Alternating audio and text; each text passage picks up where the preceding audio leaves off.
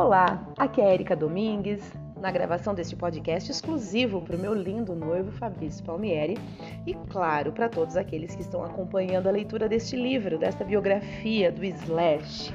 E hoje nós vamos já ler a quarta parte do, do capítulo 13, que é o último capítulo, que tem o título Volta por Cima, e eu creio que esse seja o penúltimo áudio deste livro. Então vamos, vamos aproveitar. Então, continuando a leitura aqui, vamos lá.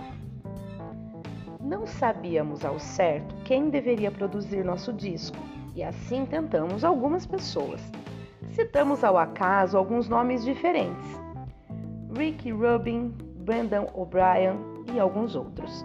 Não sei quem sugeriu Bob Ezrin, mas fomos até o estúdio e gravamos Slater, e agora Slater ou Slater? O Slater, o Slater, com ele no, no Hanson Studios. Erzin, deixa eu ver se é isso mesmo, que aqui parece de outra forma o Erzin. Ezrin, talvez agora tá Erzin. Acabara de produzir o último disco do James Addition, mas, exceto por isso, seu trabalho passado com todo mundo, desde a Alice Cooper a Pink Floyd, falava por si. As coisas não correram tão bem quanto esperei, contudo. A contribuição criativa de Bob para a música foi produzida demais. Tinha coisas demais acontecendo de uma vez. Estava usando efeitos sonoros excessivos. O resultado final soou congestionado e muito complexo para o que víamos como uma música simples de uma banda razoavelmente simples de rock and roll. Decidimos então gravar uma música com Josh Abram, a quem todos nós conhecíamos. Era mais ou menos novo no mercado. Sua fama surgiu com a produção do disco Stained, que foi um grande sucesso. Ao menos eu estava familiarizado com o disco e na época ele trabalhava no novo CD de Courtney Love. Fizemos um teste de gravação de uma nova música chamada Headspace, com ele na NRG Studios em North Hollywood. A música ficou boa, a bateria, as guitarras e os vocais soando bem, foi o bastante para decidirmos gravar o restante do CD com ele. Àquela altura, a notícia já se espalhara sobre o Velvet Revolver e estávamos atraindo o interesse de todas as grandes gravadoras, embora não tivessem restado muitas naquela época em particular. Havia a Chrysalis, a Elektra, a RCA e a, e a Warner, e estavam todas interessadas. Ao final, acabamos fechando com a RCA. Mas primeiro seguimos todo o ritual de, digamos, bombons e flores, almoçando e jantando de graça em Nova York por uma semana ou mais. Não foi difícil decidir com quem ficaríamos, uma vez que Clive Davis desembarcou de um avião com seu assistente Ashley Newton para nos ver tocar em Toluca Lake. Foi uma grande demonstração de integridade e solidariedade, considerando o cenário à volta. Sentaram-se numa sala que tinha cerca de 6 metros de comprimento, com uma mesa de sinuca separando-os de nós e todos os nossos amplificadores bem na cara deles. Ouviram cinco músicas dessa maneira. Queriam enxergar através da fama que agora circundava a banda e nos ver tocar em nosso habitat natural. Isso foi ótimo, ótimo mesmo, declarou Clive quando terminamos. Obrigado. Eles adoraram Slater e Fault Pieces e logo depois disso tomamos nossa decisão ficaríamos com a RCA. Depois da pré-produção com Josh no Levish, fomos para o NRG para fazer as gravações básicas. Por coincidência, no estúdio ao lado, Dian e Robert do Stone Temple Pilots trabalhavam em material novo, mais uma vez bem perto de nós. Daquela vez foi impossível evitá-los. Estavam literalmente na porta ao lado e dividíamos uma sala de estar. Foi apenas uma questão de tempo até Scott dar de cara com eles, não importando o que fizéssemos. Mas foi bom, eles superaram tudo. Dian sentou-se com Scott e não sei sobre o que conversaram, mas depois disso não houve ressentimentos. Scott até tocou nossas demos para ele, todos nós nos reunimos e ficou tudo bem. Foi quando conheci Dian. Tenho visto os dois por aí desde então e sempre tem sido ótimo. Os dois são sem dúvida bons sujeitos. Quando chegou a hora de gravar as minhas partes de guitarra para o CD, quis ir para um estúdio menor para economizar algum dinheiro da banda e, portanto, Josh sugeriu que o fizéssemos em seu estúdio, na esquina sul da Highland e Sunset Boulevard. foi onde Jimi Hendrix gravou Axis Bodoslov.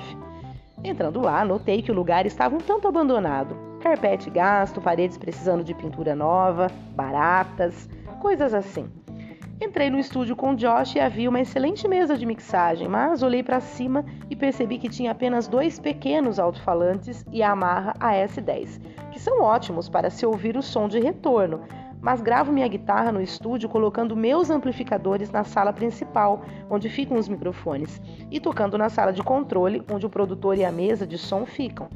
Faço isso principalmente porque não suporto os fones de ouvido aquele lugar não serviria em absoluto aos meus propósitos.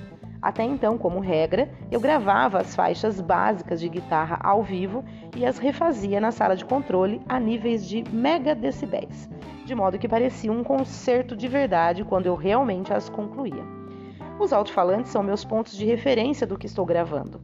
Assim, precisam ser grandes e soar alto. O par à minha frente não resolveria. Então, é assim que você grava guitarras? Perguntei a Josh. Bem, sim. Em geral, esses alto-falantes de estúdio são o suficiente. Nunca toquei desse jeito e posso lhe dizer agora mesmo que não soarão alto o suficiente. Naquele momento, pensei no que a minha mulher, Perla, me disse repetidas vezes: Gosto de fazer as coisas do jeito difícil. Pude ver que deixaria Josh todo seu estúdio em polvorosa. Querendo conter aquela minha tendência, em vez de criar caso e insistir que arranjássemos outro estúdio e talvez um produtor novo, resolvi me adaptar.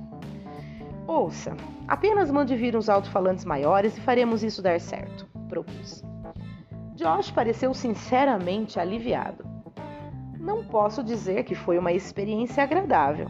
Os engenheiros do estúdio alugaram alto-falantes para nós várias vezes, mas nenhum produziu um resultado aceitável. Não é verdade, eles conseguiram o par certo bem no último dia da gravação. No final, fiquei satisfeito com o meu trabalho no nosso CD de estreia, mas quando olho em retrospectiva, tenho de dizer que foi uma sessão bastante desconfortável e sufocante para mim. A maneira como toco naquele CD é bem reservada, e é por essa razão que não há tantos solos quando poderia ter havido. Eu me senti restrito demais para improvisar da maneira como costumo fazer. Acho que David obteve muito mais no estúdio digital do que eu quando foi gravar a sua parte. Fez um excelente trabalho, acrescentou todas aquelas texturas de som que realmente tornam as guitarras completas. Na época, Scott recebera a ordem do tribunal para cumprir pena em regime semiaberto, uma sentença que resultou de sua prisão. Ele ia ao estúdio gravar seus vocais e voltava direto para lá. Só tinha permissão para trabalhar três horas por dia. Duff e eu fomos à cidade de Nova York para acompanhar as sessões de mixagem com George Marino no comando e então Contraband estava terminado. Tomei meu primeiro drink depois de mais um ano naquela noite. Depois de mais um ano naquela noite. Vou ler de novo porque ficou tudo perdido aqui. Tomei meu primeiro drink depois de mais um ano naquela noite. Mantive-me bastante reservado quanto aos meus sentimentos em relação à situação do Guns N' Roses, Axel até que Duff e eu fizemos uma turnê de divulgação do lançamento do primeiro CD do Velvet Revolver. Até aquele ponto, eu ainda não fora a público falar sobre o que acontecera entre mim e Axel e não planejara fazê-lo. Mas a mídia queria saber minha opinião e não houve como evitar. Não tive nada agradável a dizer. Era como se tivessem tocado numa ferida aberta e, de repente, tudo que saiu da minha boca foi amargo e rancoroso, o completo oposto de como eu queria reagir. Quando Guns N' Roses e eu nos separamos, quisera sinceramente manter a discrição e nunca dizer nada à imprensa. Sobretudo porque muitos artistas antes de mim tinham seguido aquele caminho e eu achara tal atitude de mau gosto. Mas ali estava eu, encostado na parede, com a imprensa toda em volta, sedenta por desavença e cutucando aquela ferida. Não consegui controlar minhas respostas. Tudo que falei sobre Axel foi negativo, quase emocional. Isso, claro, deixou Axel puto e foi o gatilho para os ataques contra mim no comunicado dele à imprensa em 2005, sem mencionar as complicações ainda maiores no processo judicial do Guns N' Roses. O CD estava prestes a sair e Duff e eu partimos numa turnê de divulgação para promovê-lo na Europa e no Japão por algumas semanas. A banda pôs o pé na estrada antes mesmo que ele fosse lançado. Nossa primeira apresentação foi no Kansas e a partir de lá tocamos em todas as cidades de quase todos os estados.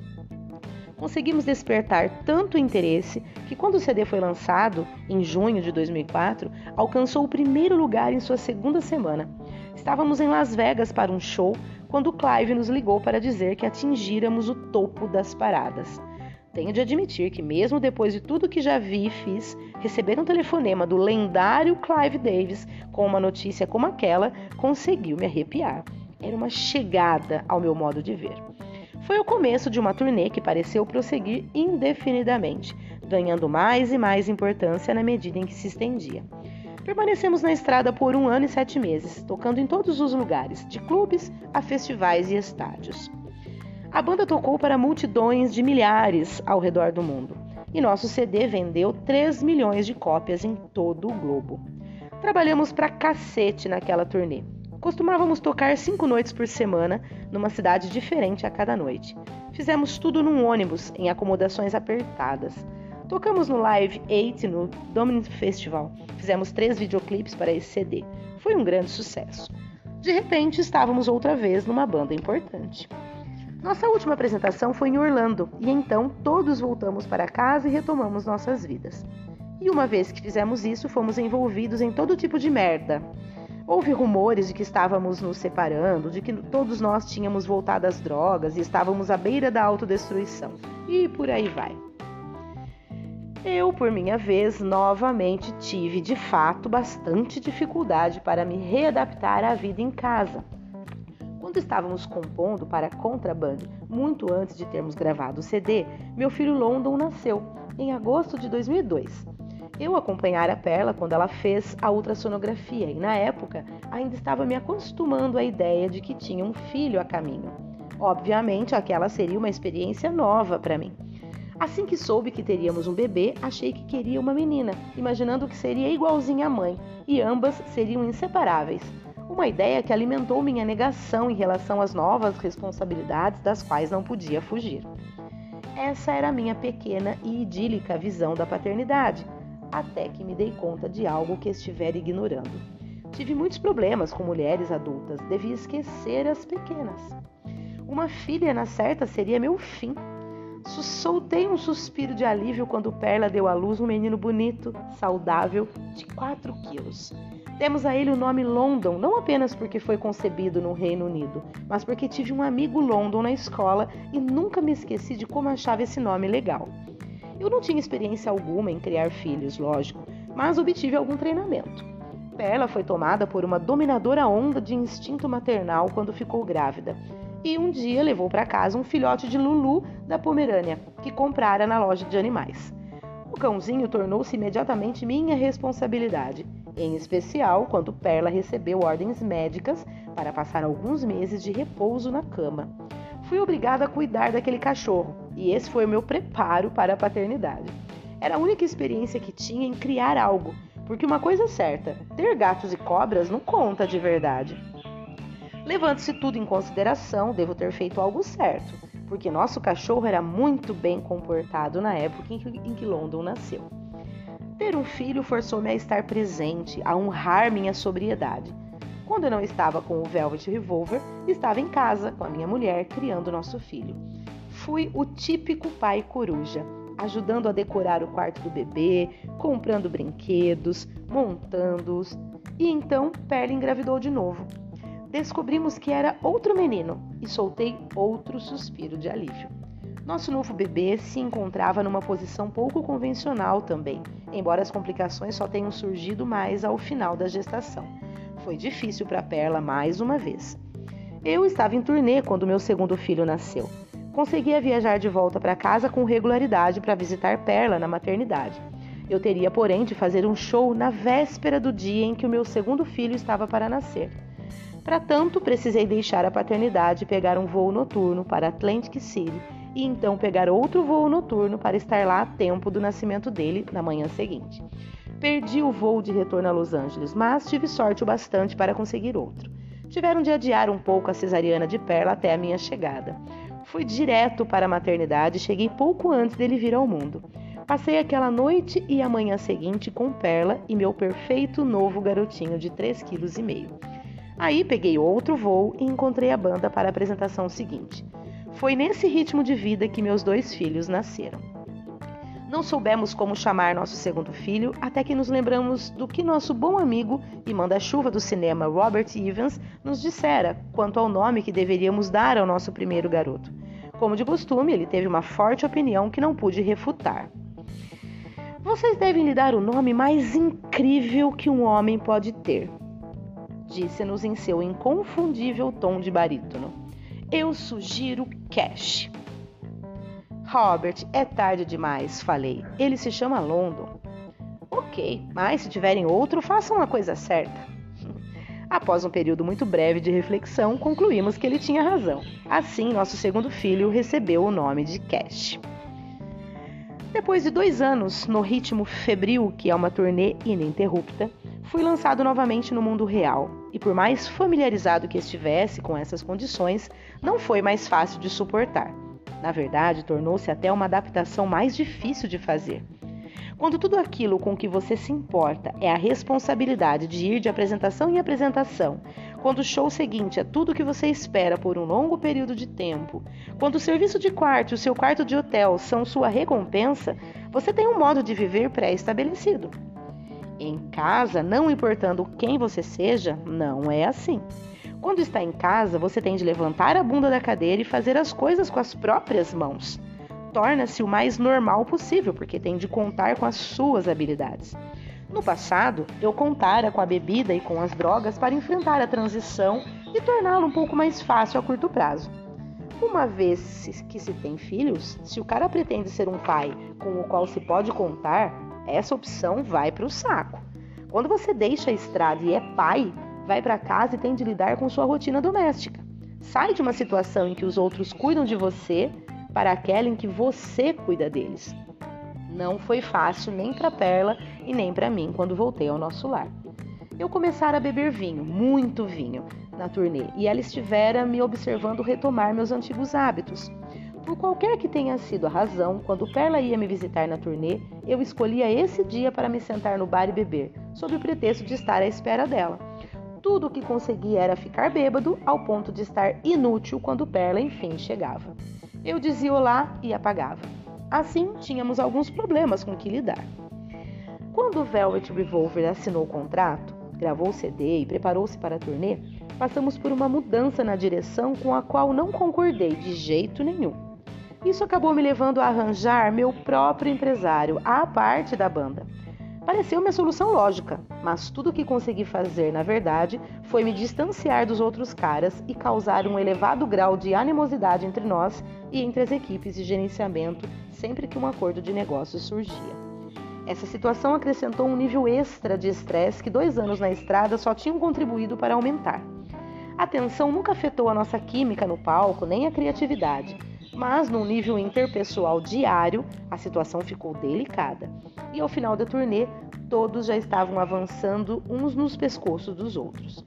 Mantive minha decisão, mas entendo agora que ela me tornou o pé no saco da banda aos olhos dos demais integrantes. Entendo porque os enlouqueci. Foi por volta dessa ocasião que Axel decidiu fazer uma declaração à imprensa que só serviu para colocar lenha na fogueira foi amplamente divulgada e, portanto, não perderei tempo discorrendo sobre tudo. Mas, em suma, Axel alegou que eu havia passado por sua casa, extremamente coerente, no início de uma manhã, para lhe pedir o favor de entrar num acordo em relação ao processo judicial entre nós, que já se arrastara durante anos até aquele ponto. Também disse que nós dois conversamos por algum tempo e que eu só tive comentários ofensivos a fazer sobre Scott Ryland e todos na minha banda. A verdade é que não troco uma palavra pessoalmente com Axel desde que deixei a banda em 1996. É triste, mas é verdade. Passei de fato pela casa dele numa noite, mas estava bêbado. Perla, sóbria, era quem dirigia. Adiantei-me até a porta e deixei um bilhete que dizia algo do tipo: Vamos resolver isto, me ligue, slash. Mas não o entreguei a Axel, e sim ao assistente dele. De qualquer modo, Axel fez sua declaração e causou sensação na imprensa, porque era a primeira vez que ia a público com sua opinião sobre mim. o processo judicial ou algo assim. Como comentei, esse incidente foi amplamente divulgado pela imprensa e na internet, e qualquer pessoa que esteja interessada pode ler tudo a respeito se fizer questão. O problema foi que esse incidente e o resultante efeito negativo que teve sobre o Velvet Revolver me desconcertou bastante. Ainda mal consigo falar disso. Quanto mais recriá-lo com todos os detalhes aqui. Achei que veria ruir tudo porque eu lutara tanto para conquistar. Para começar, o processo judicial foi um pesadelo que se arrastou por tempo demais. Para evitar maiores complicações, a maneira mais fácil de explicá-lo é dizer que desde 2001 nós nos envolvemos num processo ligado a direitos autorais e lucros. Foi um típico litígio de rompimento de bandas, em que uma das partes se queixa de ter sido mal paga pela outra. A estrada do rock and roll é manchada por esse tipo de merda. Mas o que doeu mais foi eu ter de me defender para a minha banda. Insisti que o que for alegado era mentira, mas do jeito como Axel escrevera sua declaração, ela soou tão casual que todos pareceram achar que fora. Os rapazes se mostraram bastante desconfiados em relação à minha história. Ao mesmo tempo, fui completamente sincero, disse-lhes a verdade. Em princípio, achei que deveria responder publicamente e informei à minha banda que o faria, mas acabei concluindo que isso só agravaria o problema e o prolongaria. Não soube ao certo o que fazer. Ainda queria tomar uma atitude. Minha credibilidade dependia daquilo. Tivemos uma reunião com a banda alguns dias depois e Scott não apareceu. Ficou óbvio para mim que, uma vez que eu não dera nenhum passo, o desapontara. Então Scott deu sua própria resposta. Atacou Axel de todas as maneiras. Minha reação instintiva não foi você está certo, mas você não pode falar merda, merda sobre Axel. Eu posso falar merda sobre Axel, posso fazer isso o dia inteiro se quiser, porque tive de lidar com ele durante anos. Mas nem Scott nem ninguém mais tinha esse direito. As tensões na banda cresceram e, em consequência, retirei meu equipamento do estúdio na casa de, de Matt Sorum, onde estivéramos compondo e ensaiando. Os rumores eram de que eu deixara o Velvet Revolver para voltar ao Guns N' Roses. Não sei quem deu início a eles, mas se espalharam o bastante para causar uma exaustiva batalha interna. A mídia passou a ter um interesse especial por essa história. Especulou-se que Slash havia largado seus antigos parceiros de banda do Guns para voltar a se reunir a Axel em qualquer que fosse a ideia dele de Guns N' Roses àquela altura. Acho que Chinese Democracy ainda estava sendo esperado naqueles tempos. Se você pegasse qualquer publicação sobre música da época, ou ouvisse o rádio, ou checasse os blogs na internet, o assunto era inevitável. Estava gravado em pedra. Eu deixara o Velvet Revolver e voltaria para o Guns. A realidade é que nada disso aconteceu. Durante aqueles poucos meses, apenas fiquei em casa, gravando ideias de músicas na minha aparelhagem digital. Foi literalmente uma questão de dar tempo ao tempo. Demoramos muito para superar toda essa merda. Enfim, quando tudo passou, voltamos ao trabalho. Fui à casa de Matt um dia como se nada tivesse acontecido. Ouça, cara, falei, tudo aquilo foi ridículo e tudo isso é ridículo. Posso te contar o que realmente aconteceu? Pode, cara. Falei tudo o que tinha a dizer, relatando de novo a história da maneira como acontecera. Com toda clareza, o tempo provara que eu não tivera conversa alguma com Axel e que não voltaria para o Guns N' Roses, porque não tinha nada a ver. Aquilo, aquilo pareceu convencer os rapazes de que a minha versão era a verdadeira. Nunca pensara que precisaria me explicar para esses caras, mas precisei, o que sempre me deixou puto. Mas superei tudo, e eles também. Depois da minha conversa com Matt, tive uma, tive uma com Kersner e em seguida com Duff e com Scott. No final das contas, foi um drama desnecessário. Eu simplesmente não tinha tempo para aquilo. Contudo, nós o enfrentamos e superamos. E estamos bem melhores por causa disso hoje. Muito bem, pessoal, vou parar por aqui. Pelo que eu vi aqui, de fato, no, no próximo áudio, talvez seja um pouquinho mais longo, mas aí vai ser o último deste livro. Eu espero que vocês realmente tenham gostado, estejam gostando deste final. Um grande abraço, um grande beijo e até o próximo e último áudio.